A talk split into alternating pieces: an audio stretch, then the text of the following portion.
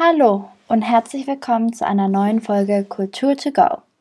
Heute geht es um Halloween und einige der verschiedenen Traditionen in Verbindung mit diesem Feiertag. Ein einfach erstmal hier noch zur Info, ein Teil der Folge wird auf Englisch sein und wer das nicht verstehen sollte, kann einfach eine Zusammenfassung der beiden Interviews in dem Transkript finden oder einfach den englischen Teil überspringen. Ich verspreche, es ist nicht so viel.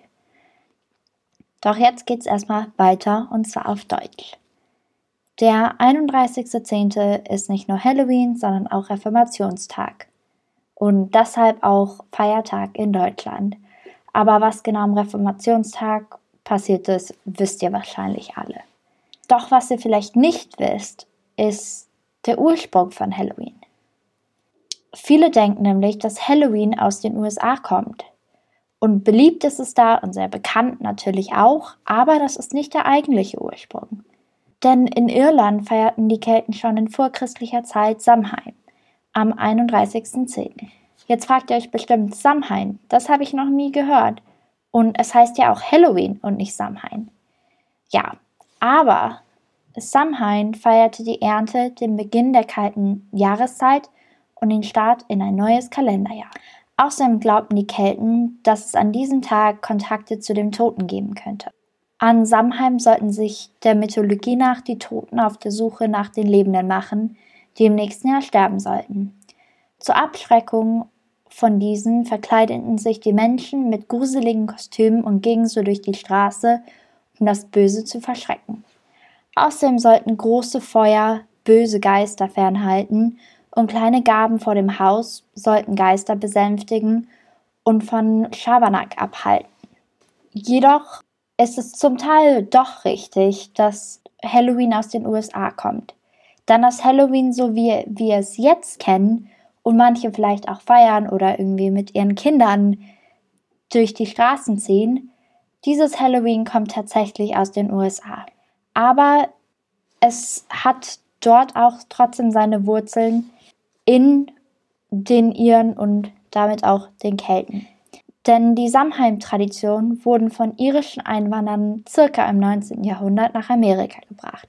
Dort hat sich dann aber Halloween als Party-Event und so wie wir es jetzt kennen, mit um die Häuser ziehen und Süßigkeiten sammeln, etabliert und ist letztendlich auch so nach Deutschland gekommen, wie viele andere Trends aus Amerika. Deshalb habe ich auch nochmal meine amerikanischen Freunde gefragt, ob sie uns nicht ein bisschen was über ihre Halloween-Tradition und wie das so in ihrem Land abläuft, erzählen können. Jetzt geht's weiter zu Jesper. Jesper ist 22 Jahre alt und obwohl man das vom Namen nicht erwarten sollte, halb Kanadier und ist mit einem kanadischen Halloween samt aller seiner Traditionen aufgewachsen. Jetzt hört ihr einmal von ihm und seinen Traditionen rund um diese Gruselnacht. Hi, um, my name is Jesper. I was born and raised in Canada, and here is a little bit about my Halloween experience growing up there. Um, Halloween generally was a pretty big deal.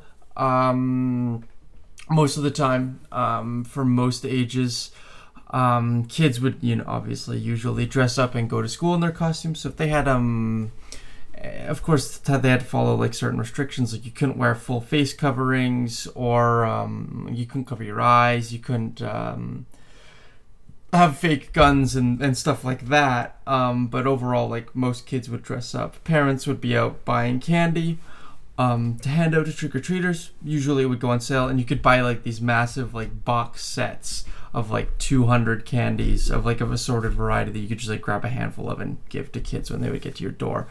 Um, or if the kid, if your kids were particularly young, um, they would often be um, trick or treating uh, with their kid, uh, just to make sure you know that the kid gets home safely and all that kind of stuff. Um, some parents and young adults would often plan um, Halloween costume parties. Um, you know, they would, especially parents that didn't have kids or had kids old enough that they could like send them away for the evening, like if they're 13, 14, 15, 16. Um, the kid goes um, out for the night trick or treating with his friends, and then the parents have a party, stuff like that. And those were usually um, between like you know the usual kind of just excuse to have a party Um, it was much bigger in the suburbs, uh, so like out out outside of apartments and stuff. Um, I grew up for a bit of time inside of a, an apartment block, and Halloween just basically didn't exist because uh, people didn't go into the block to go knock on doors. It was always like go to each house in the suburb. Um, so it was much bigger there. And when we moved up to the suburbs, it became a thing that we had to buy candy a lot more than when we lived in in the apartment. Um, the I think the most interesting thing with my own personal Halloween experience was was because I grew up in northern Canada. Um, it got very cold, and I think there was only one winter I, I I was in Canada where we didn't have snow by the time Halloween happened, um, which usually led to like a creative kind of interpretation of your Halloween costume. Uh, uh and basically, you were your Halloween character, but with a parka on, which is quite a unique uh, experience to say the least. Um, yeah. Um, so you know, obviously, uh, sometimes if you could get away with it, just wearing a thicker costume, but most of the time, or you would like throw your clothes over top of your parka, but it just looked weird, and yeah, it was kind of like unfortunate some days. Um, and they're kind of entered like this this this period when you were like 14, 15, 16, 17 where kids stopped going trick or treating because like some parents when you would knock on the door say aren't you a little too old for this? or stuff like that. Or the, you know they were entering their rebellious streak and just didn't want to do it anymore and wanted to do other stuff. Um, that kind of fades away when you got into college or drinking age which is was 18 where i lived because then you would just host your own halloween party while your parents were out of town or whatever um, the costumes tended to vary. Um, there were, of course, stereotypes, and if there was a really popular movie that year, uh, a lot of kids would dress up with it. I remember, um, I think, I this is a bit of an over exaggeration, perhaps, but about twenty percent of people when Frozen came out were Elsa for for Halloween, which was kind of funny, um, but also really annoying at the same time. Um, so yeah, there usually were there's stereotypes and those yearly fluxes of, oh, what's the big movie this year? Oh, we're getting a lot of those costumes this year. But of course, there were also the stereotypes of like Batman was always popular, cowboys were always popular, um, and all of the Disney princesses were generally very popular, especially with younger people. As you got older, you started to see a bit more of a darker turn. A lot of kids in like their early preteens tended to be like the Grim Reaper because they thought it was cool. My brother, I think, did that twice, if I can recall. Um, and then the really hardcore people would tend to make their own costumes. You could always buy them at these like pop-up shops that like that like showed up once or twice a year that, that showed up around Halloween and then disappeared the day after. Um, and yeah, but a lot of people would make their own costumes that were really dedicated, and those always looked really cool in my opinion. And I always tried to do that as well myself. And those were the costumes I, I remember the most. Um, I remember dressing up as an elf from Lord of the Rings, and a few other video game characters from video games I really liked.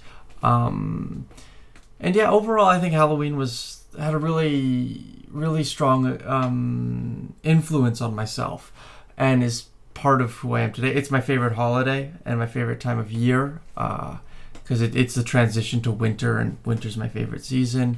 So Halloween has just always been a big deal for me, and like pumpkin pie and eating all that kind of stuff and dressing up and it just it feels very me and I very much enjoyed it.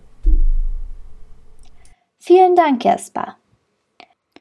Abby, eine US-Amerikanerin, studiert gerade in Wyoming und wir beide hatten jetzt einmal telefoniert und sie hat mir auch ein bisschen was erzählt, was ich euch jetzt weitererzählen werde. Und zwar hat sie gesagt, dass in den USA Halloween-Traditionen sehr verschieden sind, so von Familie zu Familie und es auch hier eben Unterschiede zwischen den Großstädten und kleinen Regionen gibt. Also in einer Kleinstadt ist das Ganze oft noch mal ein bisschen aufgebauschter, ähnlich wie das Jesper erzählt hat. Und hier gehen die Eltern in der Regel mit ihren Kindern umher, auch damit einfach die Sicherheit von diesen Kindern gewahrt wird. Und zu Halloween gibt es außerdem immer besondere Halloween-Süßigkeiten, die es sonst im Jahr nicht so gibt, wie zum Beispiel Candy Corn. damit sind wir auch schon an unserem Ende. Also das war auf jeden Fall sehr, sehr spannend. Viele Traditionen, von denen ich auch so noch nicht wusste. Vielleicht geht es euch ja genauso. Und ich hoffe, ihr habt was Neues gelernt. Falls ihr eure Halloween-Traditionen mit uns teilen wollt, könnt ihr das gerne auf Instagram. Unseren Instagram, wer es noch nicht kennt, findet ihr immer in den Show Notes. Ja, und das war's auch schon mit der heutigen Folge Culture to Go. Ich hoffe, es hat euch gefallen.